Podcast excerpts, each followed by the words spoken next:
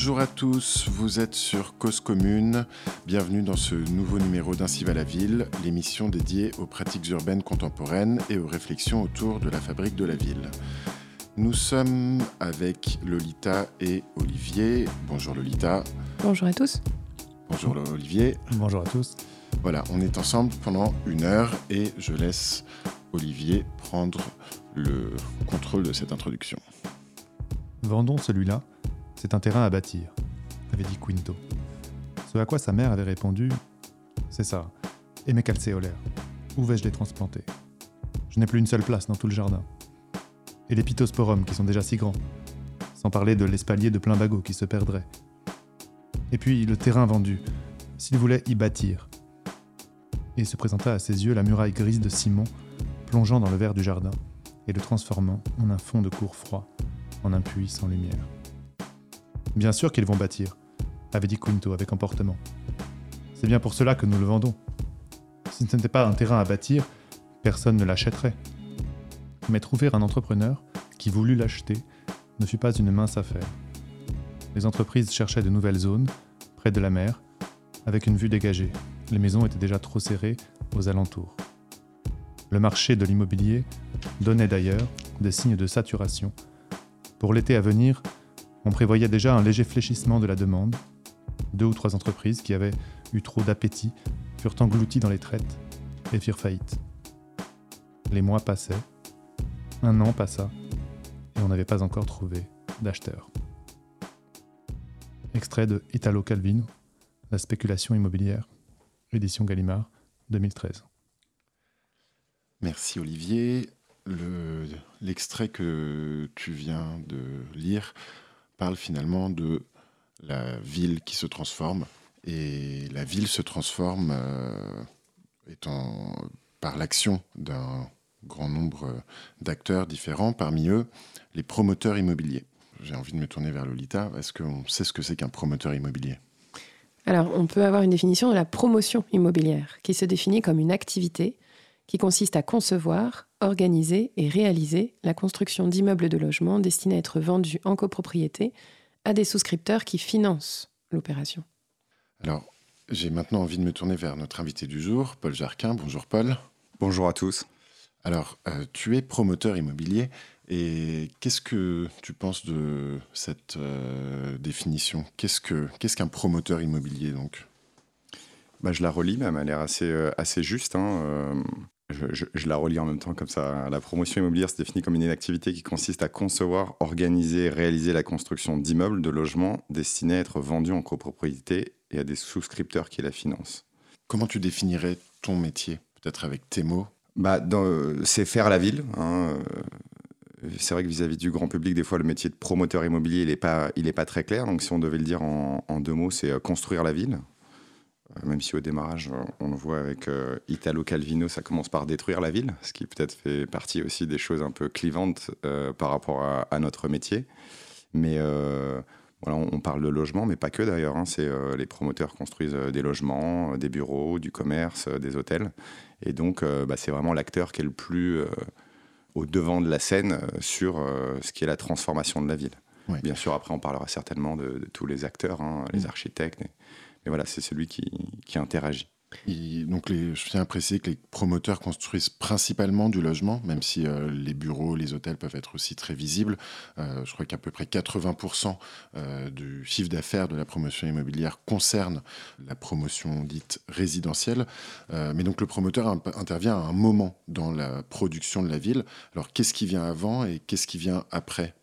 Ben, effectivement, euh, le promoteur, il arrive euh, vraiment dans, dans, la partie où on va construire. Hein. c'est celui qui, qui, a le rôle du, financier. Souvent, ce qui intervient avant, bah, c'est euh, une décision politique. quand on est dans la ville, on va avoir un maire, on va avoir des, administrés qui vont décider de construire. Hein. alors parfois, c'est en, en, plein cœur, donc on construit la ville sur la ville, mais des fois aussi, il y a la question de l'étalement, où on va agrandir, agrandir la ville.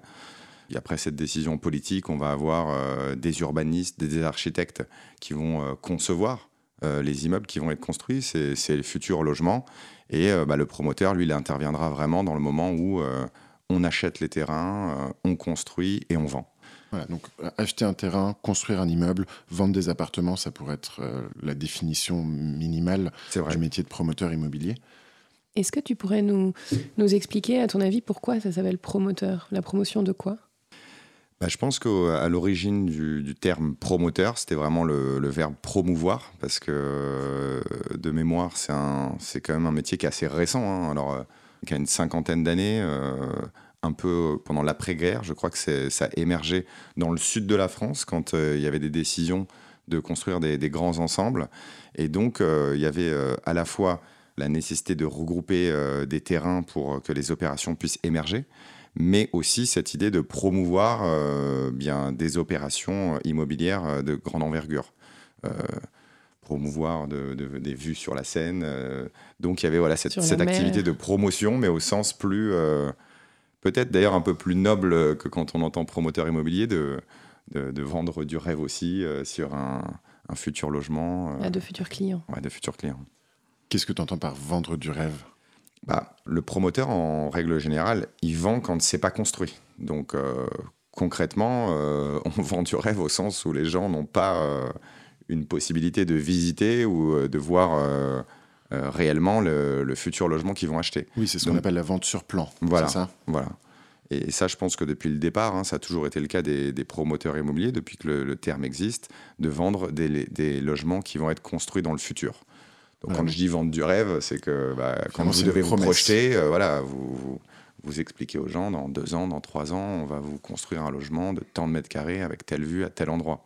Donc euh, nécessairement, il bah, faut convaincre, euh, et pour convaincre, c'est là où j'en reviens, il faut vendre un peu de rêve. Quoi. Et d'ailleurs, pour que l'opération puisse avoir lieu et donc le promoteur puisse faire son travail, il faut qu'il y ait des acheteurs, il faut qu'il y ait des clients en fait.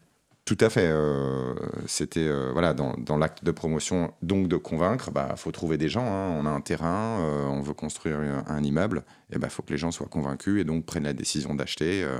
derrière la décision d'achat, bah, il y a le prix de vente, il y a les, caractéristiques du futur appartement. et tout ça, c'est des voilà, des facteurs déterminants et cruciaux dans le rôle, dans le métier de promoteur. Alors, on parle souvent des promoteurs immobiliers ou du promoteur immobilier, mais en fait, moi j'ai l'impression que c'est quand même un, métier assez euh, varié avec euh, différents types d'acteurs. Il n'y a pas un type de promoteur immobilier. Comme tu le disais tout à l'heure, il y a ceux qui construisent des hôtels, des bureaux, des logements, mais même au sein de ceux qui construisent des logements, euh, qui sont donc la, majorité, euh, il, y a, différents types de, promoteurs. Toi, tu serais plutôt un promoteur, un petit promoteur, un promoteur dit local. quelle est la différence et en quoi est-ce que ça change le métier d'être petit, gros ou de, construire tel ou tel type de bâtiment Je pense qu'on peut faire une distinction de trois types de promoteurs. On va avoir donc les grands promoteurs euh, nationaux, donc vraiment des grands opérateurs euh, qu'on pourrait qualifier vraiment de producteurs de logements, parce que là leur rôle c'est de voilà d'atteindre des on a des objectifs importants de, construction partout sur le territoire. Oui, pour les plus gros, ça se compte euh, par plusieurs dizaines de milliers. Ça, ouais, peut être, ça peut être environ 10 000 pour les plus gros. Pour les, d'ailleurs, privés euh, et publics, hein, parce qu'on a des, promoteurs publics. Des bailleurs sociaux notamment. Des bailleurs sociaux, tout à fait. Chez ces grands promoteurs, euh, on va avoir euh, d'ailleurs deux types d'acteurs. on va avoir des, des, grands groupes du BTP. Donc, bon, je pense qu'on peut inciter, hein, mais des gens comme Eiffage Immobilier, Vinci Immobilier, Bouygues Immobilier. Donc des promoteurs qui sont adossés à des groupes de construction. Tout à fait, et ça a été dans cette période un peu euh, d'industrialisation qu'on a vu émerger ce, type d'acteurs, après-guerre euh, jusqu'aux années 70, avec vraiment des grands groupes euh, du, BTP qui ont pris cette responsabilité de, construire du logement et de, bah, de développer la ville en France. Ensuite, on a une période de, financiarisation de l'immobilier avec l'augmentation des prix de vente, avec euh, l'inflation généralement et, la financiarisation de notre économie. Une inflation d'ailleurs qui, concernant le logement, est beaucoup plus forte que concernant le reste de l'économie. Tout à fait. Et, à cette période-là, euh, on dirait dans les années 90 euh, jusqu'à d'ailleurs encore aujourd'hui, on a vu des regroupements de promoteurs avec des grands acteurs financiers et là, on peut penser à des structures comme euh, Nexity, les grandes banques, hein, Crédit Agricole Immobilier, euh, BNP. Euh. et quand on voit en fait les, dix plus grands acteurs français, je pense même les 15, c'est ce type de structure. Soit des anciens grands groupes du BTP, soit des grandes banques ou des, regroupements qui ont créé des, des grandes structures financières. Voilà, alors il y a plus de 800 euh, sociétés de promotion immobilière en France et pourtant euh, les 15 ou 20 premières euh, se partagent 75% de la production. Donc on voit qu'il y a à la fois un regroupement et donc une, profession tout à fait concentrée, une concentration de, de, la production et derrière un émiettement et donc avec énormément de petits promoteurs immobiliers. Alors qu'est-ce qui définit un petit promoteur?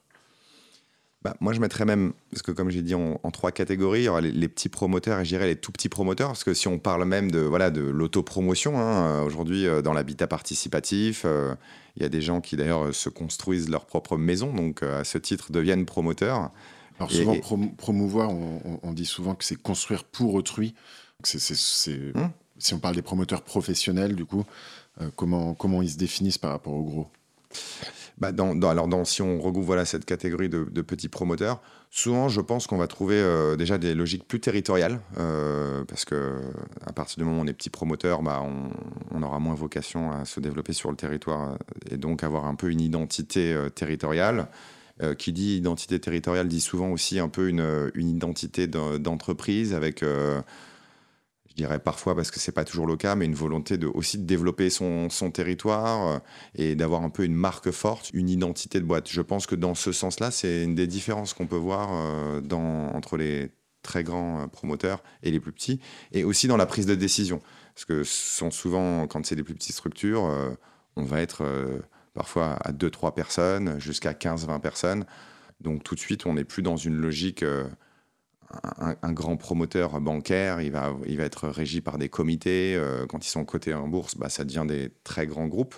Euh, alors que bon, bah, dans un, on est plus dans une logique presque artisanale euh, ou très entrepreneuriale chez le petit promoteur. Et alors, si la taille de l'entreprise change, est-ce que ça fait changer le type d'immeuble ou de logement qui est produit? Est-ce qu'il y a une différence entre un appartement qu'on achèterait à Bouygues ou à Nexity ou et un appartement euh, qu'on achèterait à un petit promoteur euh, local?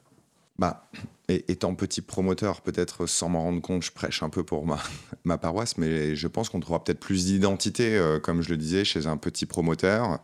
Il y a des gens qui vont se spécialiser sur, dans la culture, donc euh, avoir une identité forte de marque euh, en faisant travailler euh, des artistes, lier le projet de développement, enfin de promotion immobilière avec un projet de développement culturel.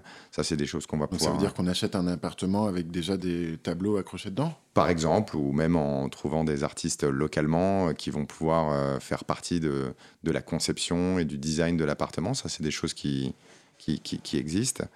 Alors, faut pas forcément non plus opposer, c'est aussi quelque chose qui peut exister chez un grand promoteur, mais je pense que cette logique identitaire, ou en tout cas, on commence un petit peu à, parler, nous, de, notre façon de faire, euh, mais euh, on la retrouve euh, plus chez, chez, des petits promoteurs. Je parlerais presque de, parfois d'avoir un peu de, l'âme dans les projets, ou comme un architecte, quand il va porter une opération, bah, il va y avoir un, un récit de l'opération, il va porter certaines ambitions. Je pense que c'est des choses qu'on retrouvera chez beaucoup d'entrepreneurs locaux qui sont souvent des structures familiales euh, et chez ce voilà, les petits promoteurs. Pour continuer à, démystifier le métier de, promoteur, est-ce que tu pourrais nous préciser avec qui tu travailles au quotidien Qui sont les, partenaires avec qui tu travailles Voire même aussi quels sont les métiers, les compétences qui sont à l'intérieur même de ton entreprise? Bah Pour les acteurs avec qui on, fait, on va retrouver... Euh, je dirais en premier les architectes, parce que la relation entre l'architecte et le promoteur est très importante. L'architecte conçoit, le promoteur réalise, mais euh, quand ça se passe bien, c'est vraiment un travail euh, main dans la main. Donc ça, c'est le, premier acteur important. On a aussi souvent des, urbanistes, parce que quand on est dans des opérations euh, d'aménagement, il y a eu une conception à l'échelle du quartier, donc on est parfois dans des opérations voilà, qui et sur des visions à plus long terme. Donc euh, ça, c'est les acteurs du, quotidien sur la phase de, conception. Bien sûr, il y a les riverains, les citoyens autour des opérations, parce que pour réaliser une opération, euh, je reviens sur euh, Italo Calvino avec cette, idée de démolition, c'est souvent un, drame avant tout. Hein. Les gens, vous venez leur annoncer que leur environnement va être démoli pour ensuite être reconstruit. Dans 99,9% des cas, quelle que soit la qualité du projet, bah, cette destruction, elle vient d'abord créer euh, une gêne, elle vient créer un... C'est la fin d'une histoire, le début d'une nouvelle histoire. Donc ça, c'est vraiment important, cette liaison avec... Euh, et c'est d'ailleurs dans la démystification, en tout cas peut-être qu'on en parlera après, mais dans le rapport entre l'inconscient collectif et le promoteur, ce, lien avec le riverain et avec l'environnement local est, très fort et très important. Et puis après, bien sûr, bah, on va retrouver les, constructeurs, les entreprises, les ingénieurs qui vont accompagner la conception si on un trait technique, on parle même des, bureaux de contrôle. Euh, voilà, c'est ce genre euh, d'acteurs euh, qui vont interagir avec nous. Merci pour ces premières, ces premières précisions. Je vous propose de faire une première pause musicale et de revenir juste après sur Cause Commune pour la deuxième partie de l'émission. On va donc écouter une chanson que tu nous as envoyée et qui s'appelle Révolution 909 de Daft Punk.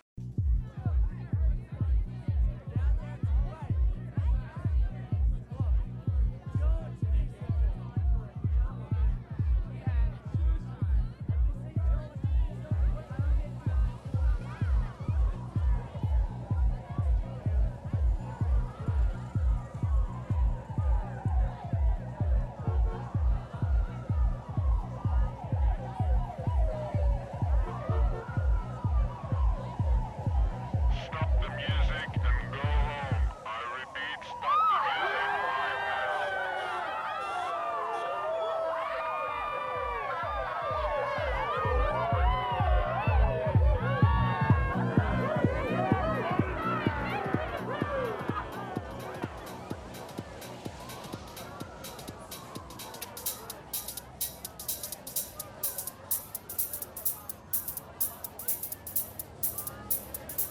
Commune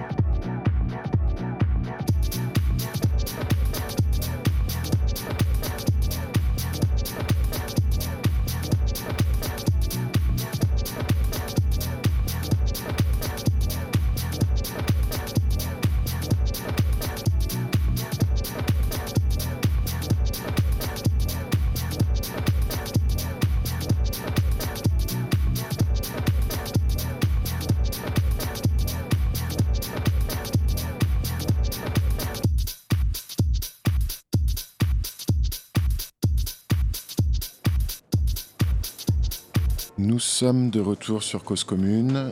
Nous sommes toujours dans Ainsi va la ville, toujours avec Lolita Olivier et Paul Jarquin pour parler de la promotion immobilière et de ce métier qui consiste à construire pour autrui. Dans un vocabulaire aujourd'hui dépassé, mais qu'il n'était pas alors, Je parle de constructeurs. C'est promoteurs qu'il faudrait dire, comme on commençait de le faire ici et là, et sans bien comprendre, les textes le montrent, ce que le mot signifiait, ou mieux encore cachait. Plus personne aujourd'hui ne l'ignore. Si l'on ne sait pas exactement ce qu'ils sont, du moins sait-on, voit-on ce qu'ils ont fait. Ce qui est sûr, c'est qu'ils sont les personnages les plus haïs de notre temps. À côté d'eux, les fermiers généraux, les spéculateurs sur les farines, les affameurs étaient les enfants chéris des Parisiens. En cas de révolution, ils seraient les premiers guillotinés. Sur le parvis de la tour Montparnasse, dont le béton prendrait bien mal le sang, ou sur l'esplanade de la Défense, où, pour la première fois, il y aurait quelque chose à voir valant le déplacement. La liste est prête, et celui-là le sait bien qui, comme disaient les sans-culottes, y passerait le premier. Point n'est besoin de le nommer. N'importe qui au hasard de la rue dirait immédiatement son nom. Sur l'échafaud qui l'attend, puisse-t-il être courageux? Alors, ce texte de ce brûlot de Louis Chevalier, euh, tiré de L'assassinat de Paris, paru en, en 1977, parle des promoteurs immobiliers. Pourquoi euh, les habitants, ou ici les, auteurs, les intellectuels, les personnes qui réfléchissent à la ville, ont pu parfois avoir peur des promoteurs? Quelle est cette peur que la violence du texte exprime ici, selon toi?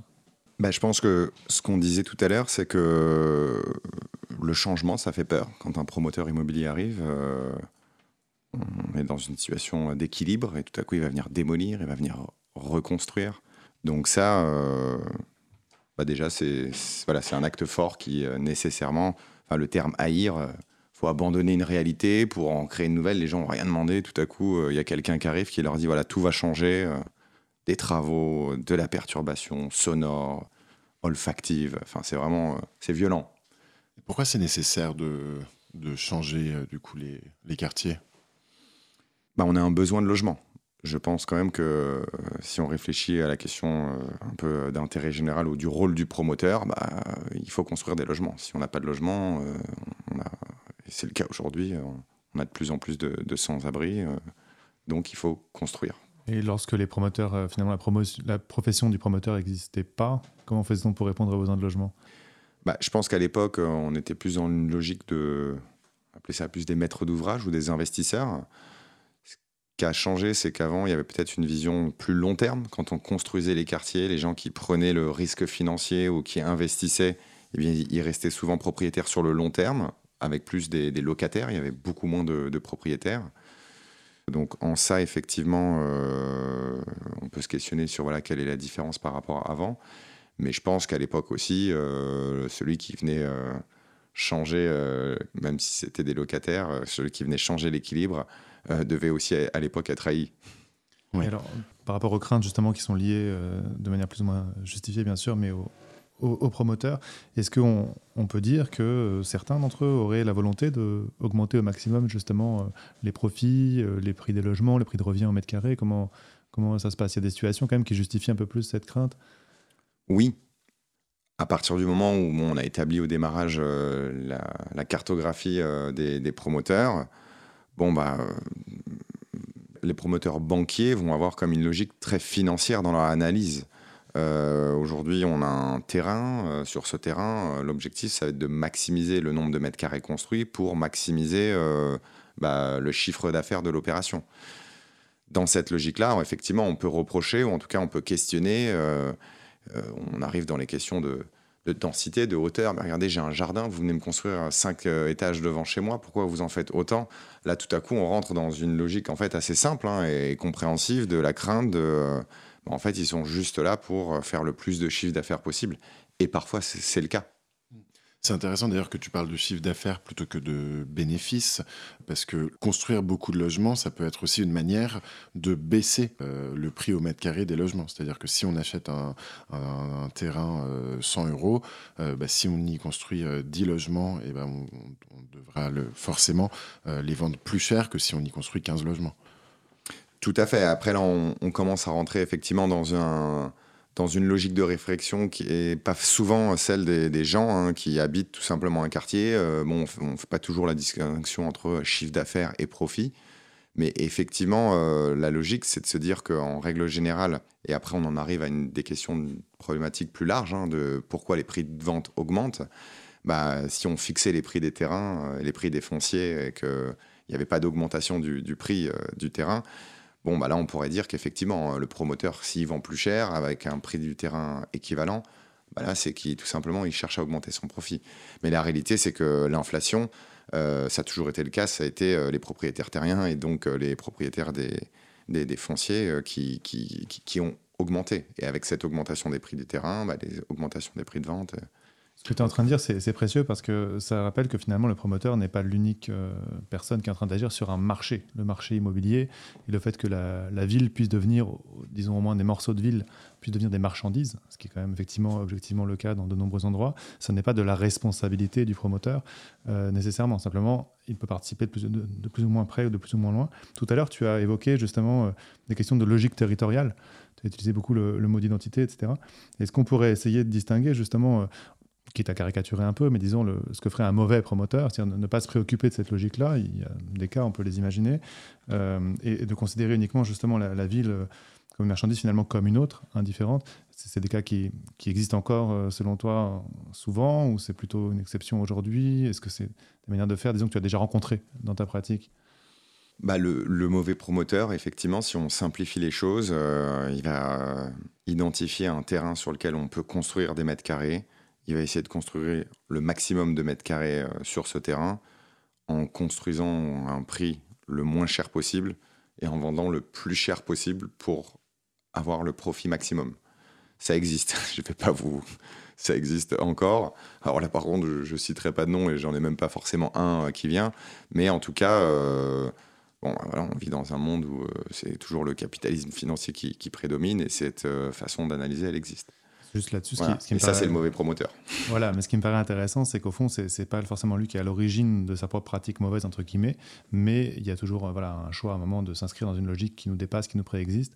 On pourrait dire qu'en partie, enfin, c'est quelque chose que je te soumets comme ça, qui est une réflexion, mais euh, quelque chose est, rompu si, euh, par exemple, en tant que justement financeur, etc., on n'habite même pas de près ou de loin dans le territoire où on introduit justement euh, son, financement. On met pas les pieds finalement dans la ville où on agit et donc on fait travailler des gens qui sont des promoteurs, qui sont après plus ou moins complices, etc. Mais on, met en marche des, métiers euh, en les détournant un petit peu de leur sens. Ce serait ça une question. Est-ce que selon toi, le sens même, en fait, voilà, en t'écoutant tout à l'heure, je me disais ça, pour toi, le sens même du métier de promoteur, il y a quelque chose de l'ordre du rapport au territoire, même si ce n'est pas son propre territoire. Est-ce que tu pourrais euh, commenter un peu cette idée-là? Bah oui, je pense que là, on, va rentrer dans le gentil promoteur, en tout cas le bon promoteur. On vient de définir le mauvais promoteur, mais je pense que la question du sens, qui d'ailleurs moi euh, m'anime au quotidien dans, mon métier et, qui me permet, malgré euh, que c'est un des métiers les plus haïs, me dire que bah, je suis fier tous les matins d'être promoteur, c'est cette question du sens. À partir du moment où on regarde un terrain ou euh, une opportunité de construire ou de faire la ville, en y mettant du cœur, en ayant une réflexion, une vision sur euh, bah voilà, comment on peut développer euh, ce territoire, euh, quel est son lien avec les habitants, est-ce qu'on peut entraîner les habitants justement dans la conception de ce projet-là, quelle est la vision à, très court terme au démarrage de l'opération, pendant l'opération, pendant le chantier, et quelle est la vision à très long terme, comment on contribue? Ça, c'est des questions que tous les promoteurs, ou en tout cas dans ma vision du métier, devraient se poser. Et il y en a quand même qui se la posent et et qui arrive à, très bien euh, travailler avec l'ensemble des acteurs qu'on a identifiés, qui sont les riverains, les architectes, et de créer des vraies équipes où au final, euh, on a des, beaux exemples de, très belles opérations euh, qui ont de l'âme, qui perdurent et qui, vivent dans le temps. Construire des opérations qui ont de l'âme, travailler avec des architectes, se poser la question de, du bien-être des habitants, tout ça, ça relève finalement de l'intérêt général. Est-ce que c'est le rôle des promoteurs? De s'occuper de l'intérêt général bah Moi, je pense que oui. Euh, c'est pas le rôle du promoteur unique, mais en tout cas, euh, je pense que de toute façon, aujourd'hui, dans la société dans laquelle on vit, avec les problématiques auxquelles on doit faire face, ça devient le rôle de tout le monde de se questionner de, l'intérêt général. Si on prend un cas très concret qui est euh, l'écologie et euh, le rapport que le promoteur a par rapport à la question du, carbone, des émissions carbone, qui est un des gros enjeux d'aujourd'hui, plus généralement euh, à la question des ressources, à la question de la biodiversité. Le secteur de la construction, donc euh, le promoteur construit en fait euh, pleinement partie, c'est 50% des ressources naturelles, 25% des émissions de carbone et plus d'un tiers de l'eau. Donc c'est le bilan du promoteur est, catastrophique, enfin du secteur de la construction, et il, y a contribué depuis, si le métier existe depuis 50 ans, pleinement. avec l'adage promoteur, bétonneur. Voilà, sachant que, bon, après, quand on viendra, nous, dans notre pratique, avec les enjeux de la filière bois, avec se questionner justement sur la ressource, quels sont les ingrédients d'un immeuble eh bien, euh, ça vient un peu euh, changer la donne. Mais en tout cas, historiquement, on en parlait, euh, c'est les grands groupes du béton.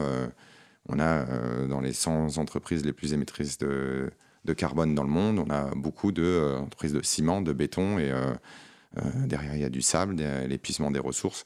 On, est en plein dans, le questionnement. Donc oui, dans ce sens-là, le promoteur doit avoir un rôle d'intérêt général et doit transformer en profondeur ses pratiques sur la question de l'écologie, sur la question du carbone et donc de la biodiversité aussi. Alors on entend souvent les promoteurs se plaindre des normes qui leur sont imposées par les acteurs publics et expliquer que si on ne construit pas assez de logements, c'est parce qu'il y, y, a des normes qui sont trop compliquées, des règlements d'urbanisme euh, qui, euh, qui pénalisent finalement euh, bah, le, fonctionnement d'un marché qui, qui s'il était autorégulé, permettrait de, de, produire plus de logements. Et effectivement, enfin, sur l'argument qui consiste à dire s'il n'y avait pas de règlement d'urbanisme, eh ben, on pourrait construire 100 étages là où aujourd'hui on peut en construire que 5, donc forcément ça, ça fait moins de logements. Est-ce que le rôle de l'acteur public dans la régulation de l'activité de, construction de la ville euh, doit être revu selon toi. Est-ce que c'est à l'acteur public néanmoins de euh, déterminer ce qui euh, doit être la norme de construction des, promoteurs? Par exemple, on arrête de bétonner, on construit avec des matériaux biosourcés, etc. Et comment placer le curseur d'un intérêt général qui, quand il est défini de manière trop rigide par les acteurs publics, bah, bloque tout parce que ça devient impossible à, à réaliser? Et d'un autre côté, si on, voit que souvent, quand il y a zéro règle, euh, bah, c'est pas forcément non plus très propice à la défense de l'intérêt général. Bah, c'est sûr que la question de la réglementation, c'est un sujet qui est extrêmement complexe. Je pense que la réponse est à la fois oui et non. Euh, moi, mon, mon, intuition personnelle, c'est qu'aujourd'hui, on arrive à un stade où il y a beaucoup trop de réglementation. Quand on fait face au code de la construction, au code de l'urbanisme, aux règles européennes, aux règles qu'une municipalité peut avoir la règle de la communauté d'agglomération, la règle ensuite de la région. On arrive dans des stratifications, si on les met juste les unes à côté des autres, il n'y a plus de sens. Est-ce que tu aurais des exemples de réglementations mal faites ou trop rigides euh, qui ont pénalisé la qualité d'un projet? Oui, je vais, en, donner deux. D'ailleurs, parfois, c'est des sujets qui sont clivants, mais euh, il y en a une, c'est la réglementation euh, handicapée. Quand on fait du logement, 50% des logements doivent être accessibles handicapés. Euh, on a fait un immeuble à Montreuil, qui était un immeuble en structure bois avec un sans ascenseur. Bon, bah, nous, on avait prévu de faire euh, au, rez-de-chaussée, il y avait deux appartements. Bah, les deux, on les a fait accessibles handicapés parce que comme il n'y avait pas d'ascenseur, mais par contre, on a dû faire des logements accessibles handicapés, même au quatrième euh, et au troisième étage de l'immeuble. Alors que la réalité, c'est qu'il n'y avait aucune possibilité, à part de, si on était un peu pragmatique, qu'un handicapé, au troisième ou au quatrième étage. Donc ça, pour moi, voilà, c'est un exemple. Hein, mais le droit euh, de construire des immeubles sans ascenseur, ce qui est meilleur pour la santé des gens d'ailleurs et pour euh, frais d'entretien, bilan écologique, santé. Mais par contre, il faut quand même qu'il soit accessible aux handicapés. Voilà. C'est un peu contradictoire. un exemple. Un deuxième, et, qui, qui là sur la question de l'écologie est assez intéressant, c'est qu'en règle générale, quand on veut faire des immeubles sobre euh, ou au, démarrage en, filière bois avec des matériaux biosourcés, souvent on se rend compte que les matériaux qui vont être utilisés n'ont pas de règles ou de, fiches techniques qui permettent de euh, quantifier leur véritable performance. Euh, nous, sur on, était les premiers à faire des immeubles en, structure bois en, en Ile-de-France au début on ne pouvait pas avoir de label, on n'était quasiment pas conforme. Parce qu'ils disaient, oui, mais votre mur en ossature bois, nous, on ne connaît pas ça. Euh, dans le cadre de la réglementation, on ne sait pas le quantifier, ça n'existe pas. Je disais, attendez, c'est 100% renouvelable, euh, c'est euh, extrêmement performant thermiquement. Regardez, on a des études qui le démontrent. Oui, oui, mais nous, ça rentre pas dans les cases, monsieur. Donc, à partir de là, souvent, quand on est dans l'innovation sur les questions environnementales, eh ben, on est dans une période initiale qui est eh bien, on n'est pas conforme. Donc, euh, euh, si demain, je prends un, exemple là, euh, qui n'est pas réalisé, mais un peu un cas à l'extrême, demain, on va dans le périurbain, on voudrait pas toucher au sol, faire une maison poussée sans fondation, 100% en filière locale, avec de la terre crue, ça serait, on serait dans la désobéissance civile et on serait, ça serait illégal. Et pourtant, ça serait le projet le plus écolo et le plus sobre qui, est possible.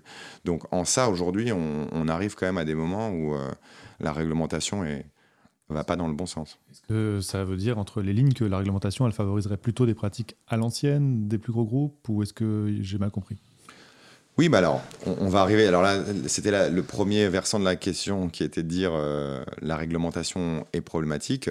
Euh, par contre, vis-à-vis d'un certain nombre de, grands groupes, euh, le fait de pousser des démarches comme le biosourcé, le fait d'aller vers des meilleures performances environnementales sur les questions de réglementation thermique, maintenant sur la question du carbone, eh bien, ça fait évoluer certains acteurs qui, eux, euh, n'ont pas dans leur euh, ADN ou dans leur euh, quête de sens, on, reprend notre élément de tout à l'heure, un peu le, mauvais promoteur. Parce que bah, sinon, on, est dans un des secteurs, la construction, qui a le moins innové au cours des 50 dernières années. On a développé des pratiques, on les a standardisées. Aujourd'hui, on est dans une logique où bah, ça fonctionne bien, c'est rentable, on continue. Donc, la réglementation, elle a aussi cette qualité de pouvoir faire évoluer les choses dans la bonne direction sur les questions environnementales euh, et aussi euh, pour euh, défendre quand même les handicapés que j'ai attaqués tout à l'heure. Bah, s'il n'y avait pas de réglementation handicapée, peut-être y a des promoteurs qui feraient que des petits logements non accessibles. Donc voilà, c'est forcément dans certains cas nécessaire. Tu parlais de standardisation à l'instant, c'est aussi souvent une crainte qui est, qui est, qui est affichée d'une ville qui devient qui, se ressemblent d'un quartier à l'autre, euh, d'une ville à l'autre, même d'un continent à l'autre. Euh, et effectivement, l'action de grands bah de, de, groupes qui peuvent être parfois internationaux euh, et qui viennent investir leurs capitaux dans la production de la ville à Paris, à Francfort, à Hong Kong ou à Los Angeles peut favoriser cette, cette standardisation. On était l'autre jour avec Hugo Christie qui parlait même de connardisation de la ville et qui et est-ce que pour toi, le promoteur peut avoir un rôle à jouer dans l'identité même esthétique d'une ville? J'imagine qu'il y a voilà, un lien aussi avec l'architecture euh, qui peut être plus ou moins fort. Euh, comment, comment se positionner par rapport à ça? Bah, c'est vrai qu'on en, revient voilà, à cette question, euh, est-ce qu'on veut mettre du sens ou pas? Aujourd'hui, il y a des projets, le Sidewalks Lab c'est à Chicago, je crois. Donc, euh, c'est la filiale de Google euh, qui se met à faire de la promotion immobilière. Euh. donc, moi, c'est le genre de choses qui me fait peur, effectivement. Dans le dernier livre de Bruno Latour, Où atterrir, il est justement dans cette, cette identification d'un de nos gros problèmes qui est la standardisation, la globalisation, mais là, à l'échelle, dans tous les secteurs. On le voit dans la promotion. Aujourd'hui, quand on va dans les grands cœurs de ville, tu citais les grandes capitales mondiales, on a quand même un sentiment euh, justement identitaire, mais de choses qui se ressemblent de plus en plus. Et cette vision du métier, cette façon de faire qui donc existe, vu que on, en est là aujourd'hui, eh bien, euh, la seule façon de, la rompre, c'est de recréer des identités locales, de refaire avec euh, une autre vision de la ville. Et effectivement, c'est là où le, rôle des architectes, mais plus généralement de tous les acteurs qui, font, qui fabriquent, eh bien, on, doit se, re-questionner sur euh, une identité territoriale. Euh, et puis, on va peut-être parler un peu de ces enjeux de ressources, du lien avec la ressource, les ressources du territoire. Demain, euh, si on, construit le Grand Paris en filière bois ou avec de la terre du Grand Paris, eh ben, en identifiant les, ressources nécessaires, peut-être qu'on va même avoir une identité nouvelle. La forêt francilienne, elle est faite de feuillus, de chênes. peut-être que si on se met à re développer euh, ces filières traditionnelles, on pourra donner une nouvelle identité. Et donc là, on est certain qu'on sera différent de, Singapour ou euh, euh, du, du, Canada. Est-ce que le promoteur se préoccupe du beau? Et est-ce qu'il il lui est possible de produire une architecture ancrée, vernaculaire? Est-ce que c'est envisageable, un vernaculaire contemporain produit par la promotion immobilière? Bah, je pense qu'au début, on disait euh, le, premier promoteur donc, euh, qui devait euh, vendre ces grands ensembles du sud de la France et faire rêver, bah, à partir du moment où on fait rêver, on doit se poser la question du beau. Donc oui, je pense que c'est le rôle du promoteur de, de, de, réfléchir. Après, on, entrer dans des grands débats sur, sur, sur ce qu'est le beau. Mais en tout cas, je, moi je pense que, et ça, ça a toujours été le cas, hein, parce que chez les grands promoteurs, vous allez travailler, vous allez trouver des gens qui, qui vont chercher à travailler avec des architectes de renom dans les grands ensembles ou dans les grandes opérations. On va souvent avoir, euh, aussi des grands architectes. Donc la question du, beau, elle, se pose. Aujourd'hui, si dans le beau, on intègre un peu une question de, de, l'éthique, de, de l'esthétisme, bah, justement, la liaison avec les filières, la réflexion sur quand on construit, quels sont les ingrédients, enfin, avec quoi on construit, quels sont les matériaux, tout ça, c'est des sujets qui sont assez nouveaux, mais Juste par curiosité, parce qu'on parle de beau et d'esthétique, est-ce que le, mot de, paysage, c'est un mot que vous utilisez, vous ou les clients que vous avez? Oui, euh, aujourd'hui, euh, de, plus en plus, euh, on, sent, et je pense aussi que c'est lié à la question du climat et de la situation qu'on vit aujourd'hui, mais le retour de la nature en ville et du, paysage, alors quand on est très urbain, hélas, on a, rarement de grands paysages, mais en tout cas, juste le fait d'avoir un, petit, un peu de terre, un peu de verre, que ce soit de l'agriculture urbaine, un, potager et, ou, des arbres, ça devient vraiment des choses importantes. Et cette question du, retour de la nature en ville est de plus en plus euh, présente euh, partout. On va faire une deuxième pause musicale et on se retrouve tout de suite après sur Cause Commune. C'est Do for Love de Tupac.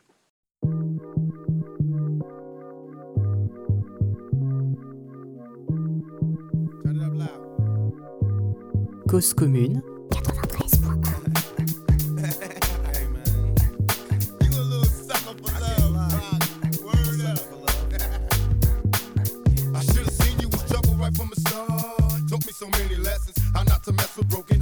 so many questions. When this began, we was the perfect match, perhaps. We had some problems, but we working at it. And now the arguments are getting loud. I wanna stay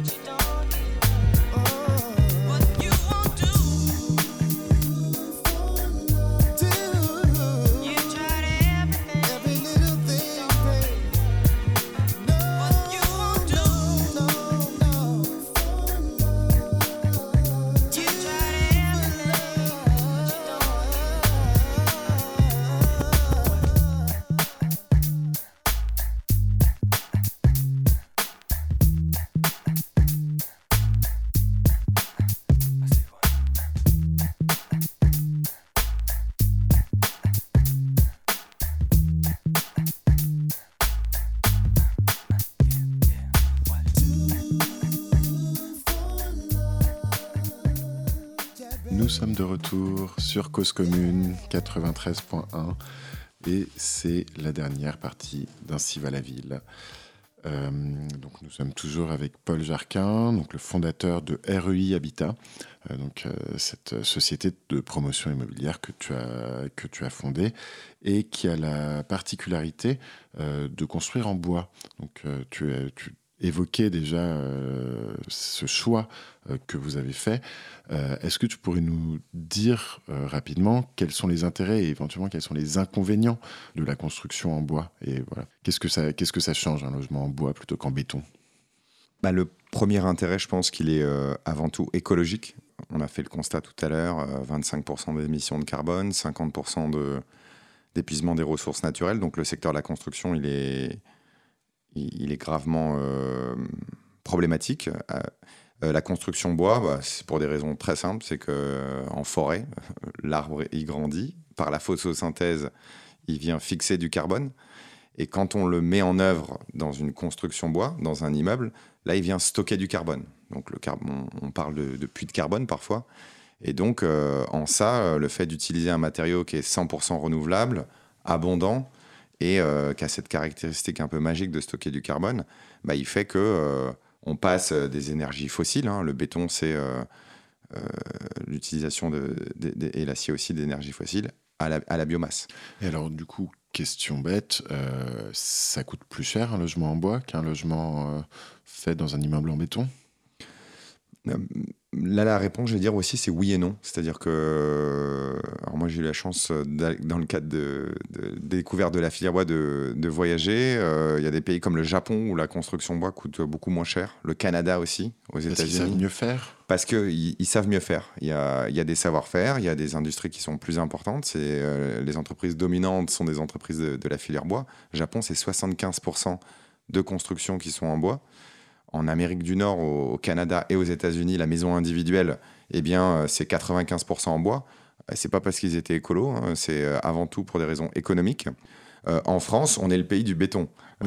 donc, à partir de là, les filières sont beaucoup plus organisées et on est encore dans une période où ça, construit ça coûte un peu plus cher de construire en bois. C'est la, c'est, la réalité qu'il y a un lobby du béton en France. Enfin, voilà, on sait qu'on avait des présidents de la République qui pouvaient être parrains euh, de, euh, des, enfants euh, des, des fondateurs ou des dirigeants des groupes de BTP.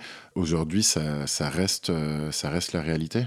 Oui, oui, très clairement. Enfin, moi, je me considère comme un peu un militant de, de la filière bois. Ça fait dix ans maintenant qu'on qu'on construit et qu'on agit euh, pour promouvoir aussi, euh, promoteur de la filière forêt-bois française. Et souvent, on, alors euh, on ne sait pas trop par quelle porte ou par quelle, mais on se rend compte qu'il y a des freins, il y a des obstacles au développement de cette filière. Et justement, pour mettre en place ce, que tu, ce que tu dis et vu ces difficultés aussi d'organisation, tu nous disais l'importance de construire des nouvelles filières, notamment des filières de biomatériaux comme le bois, dont dont tu es un acteur très important, mais aussi la Terre. Est-ce que tu peux nous, raconter en quelques mots, même si c'est difficile de, synthétiser tout ça? Il faut que nos auditeurs sachent que Paul était aussi le président de l'interprofession de la filière bois en Ile-de-France. Tout à fait, effectivement, souvent quand on parle de bois ou quand on parle de matériaux de construction, on ne fait pas la liaison avec la ressource. Le, le bois, c'est la forêt. Euh, une des analogies, euh, moi, que j'aime euh, utiliser, c'est un ami architecte canadien qui s'appelle Michael Green, qui, quand il fait des présentations de, ses projets, il commence par montrer une salade en disant bah, bah, quand on mange une bonne salade, on a envie de savoir eh d'où viennent les produits et est-ce qu'ils sont biologiques ou pas. Aujourd'hui, quand on se pose la question d'un logement ou d'où on habite, on se pose rarement la question mais quels sont les matériaux qu'on a utilisés? Aujourd'hui, euh, le sable, euh, je l'ai déjà dit tout à l'heure, on n'en a plus dans le monde. Euh, le ciment, c'est extrêmement émetteur de, carbone. Le, bois, c'est la forêt. Donc aujourd'hui, quand on prend la décision de, construire en bois, eh bien, nous, ce qu'on fait chez, chez ROI, c'est qu'on va jusqu'à réfléchir sur quelle est la provenance des forêts, quelle est la chaîne de valeur euh, et donc là, on, rentre dans des nouveaux partenariats, des nouveaux acteurs qui émergent, des sieurs, des constructeurs, des constructeurs bois. Donc une autre façon aussi de, voir le métier est vraiment de la forêt à la ville. Et aujourd'hui, dans des opérations, euh, on a accompagné aussi des, marques territoriales euh, forestières, le bois des Alpes. Donc voilà, nous, on va pouvoir vous proposer une opération en bois des Alpes, en bois du Massif central. Et justement, dans cette question d'identité, eh bien, de mettre au centre des nouvelles opérations les questions de filière, les questions de matériaux. qui sont centrales aujourd'hui. Et tu nous cites quand même une situation plutôt urgente. Comment on pourrait faire pour aller plus loin ou plus vite? Bah, c'est là où la réglementation, euh, et on peut attendre des, politiques publiques d'être extrêmement euh, radicales euh, et de plus être dans le, la demi-mesure. Si demain on disait bah, on interdit le béton dans les, dans les grandes métropoles, on oblige la construction en filière terre crue, bois, béton de chanvre, tout ce qui est biosourcé, eh bien là, euh, on, pourrait avoir des résultats. On créerait des périodes de chaos où les gens diraient mais c'est pas possible, euh, comment on va s'organiser? Mais au moins, bah, là, euh, on serait dans des, stratégies politiques ou en tout cas des visions beaucoup plus ambitieuses. Il y a des villes qui commencent à le faire. Hein. La mairie de Paris aujourd'hui, son élu à l'urbanisme, Jean-Louis Sica, a dit après, les, après les Jeux Olympiques, on veut plus de béton dans Paris. Donc après. Bah, euh, idéalement, alors si ça avait été moi, j'aurais dit dès aujourd'hui, mais euh, en tout cas d'avoir des, des, des, politiques qui aujourd'hui prennent des positions claires là-dessus, et dans certains cas euh, même...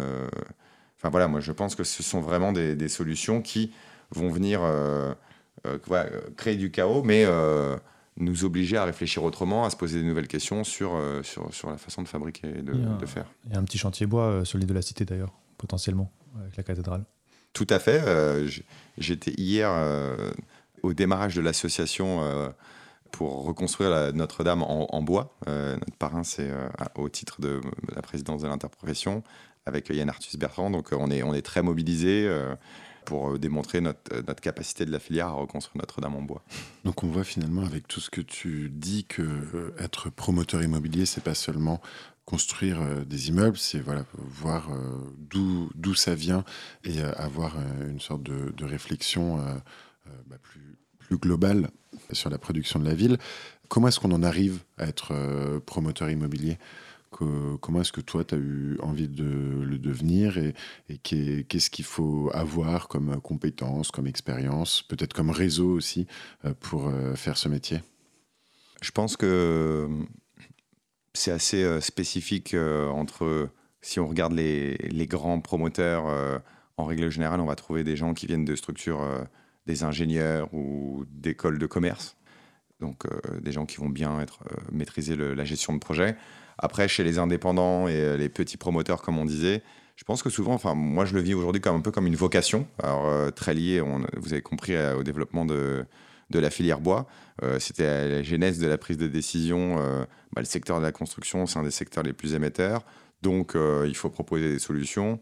Le bois est une solution concrète et un peu avec une vision avec un bâton de pèlerin, je me suis dit, bah, faut, voilà, on, va développer la filière bois et on va essayer d'apporter une, pierre à l'édifice. Je pense qu'il y a quand même cette notion de vocation, hein, le sens, la vocation, et puis dans mon cas aussi un peu faire rêver, hein, ce qu'on disait, ça fait partie de, du, plaisir du métier, de, rêver soi-même et de faire rêver les autres, et les acheteurs des, futurs logements. Pour conclure peut-être cette euh, partie et puis peut-être même toute cette émission, en quoi ton métier est nécessaire? Bah, Je pense qu'il est nécessaire parce qu'il faut faire du logement, c'est ce qu'on a dit au démarrage. Euh, donc en ça, on a besoin des promoteurs. Et euh, je pense qu'il est nécessaire aussi, comme je disais, pour, pour, pour, pour faire rêver les gens de, quand ils prennent cette décision importante, souvent d'acheter ou de vivre dans un nouveau logement. Et dans la complexité aujourd'hui de tous les acteurs qui fabriquent la ville, euh, tu nous as expliqué euh, avant cette émission que finalement, avant, presque le métier de l'architecte dans les années 60 regroupait peut-être tous les métiers. Tu nous as expliqué qu'aujourd'hui, il fallait être peut-être plus nombreux aussi. Euh, est-ce que c'est voilà le promoteur fait partie de cette, cet équilibre-là de... Oui, bah, enfin moi, je, regrette le fait que il y a eu un peu un morcellement ou une espèce de division du travail dans cette fabrique de la ville. Moi, je suis plus dans, dans des relations avec euh, les partenaires avec lesquels on travaille vraiment euh, à la fois de convivialité, mais vraiment de partenariat, où en fait le rôle entre l'architecte euh, et le promoteur, je pense, doit être plus imbriqué dans une vision long terme, peut-être retrouver un peu des, des, des urbanistes, architectes, promoteurs, paysagistes ou avec, qui porteraient une vision. je pense que ça peut être un, un futur pour ce métier. C'est toute la question de l'intégration de la, de la production urbaine, même si aujourd'hui on a encore des, des, règlements qui interdisent aux promoteurs d'exercer deux métiers, celui d'architecte et celui de député. C'est une loi de la 4ème République. On, touche, on s'achemine vers la fin de cette émission. On avait une petite proposition pour toi, Paul, pour terminer euh, cet Ainsi va la ville. Un petit son urbain à te faire écouter et tu peux y réagir après, euh, histoire de sortir de cette émission. place des fêtes. Je suis derrière le 60. L'affiche derrière, Château Royal de Blois, en Val-de-Loire. Un château à découvrir de jour comme de nuit, à 2 heures de Paris. À gauche, clignote en bleu, Treca, Epeda, Simmons, Dunlopilo. La pharmacie indique 19 degrés 5 Celsius. Je suis rue de Belleville, tout en haut croisement, rue de Belleporte. Il y a du monde en terrasse. C'est sympa. Qu'est-ce que t'évoques cette description d'une ville sympa? Bah, Je dois avouer que là, euh, ce que j'ai principalement entendu, c'est le scooter. Donc ça m'a rappelé qu'on est à Paris. Euh, euh, ça m'a fait penser à la pollution. Ça m'a fait penser. alors j'ai bien aimé aller dans un château, un peu partir de Paris. et ça m'a redonné une, envie de nature. J'ai la chance d'habiter dans. J'ai un beau jardin avec presque une petite forêt alors que j'habite à Montreuil. Donc voilà, quitter, quitter la ville pour retourner à la nature. C'est ça que ça m'a évoqué votre, votre petit bruit. Merci beaucoup, Paul. Merci euh, beaucoup. Merci beaucoup. Voilà, et merci aux auditeurs d'avoir écouté cette émission jusqu'au bout. S'ils nous écoutent, c'est qu'ils l'ont fait. et à bientôt dans un nouveau numéro d'Ainsi va la ville.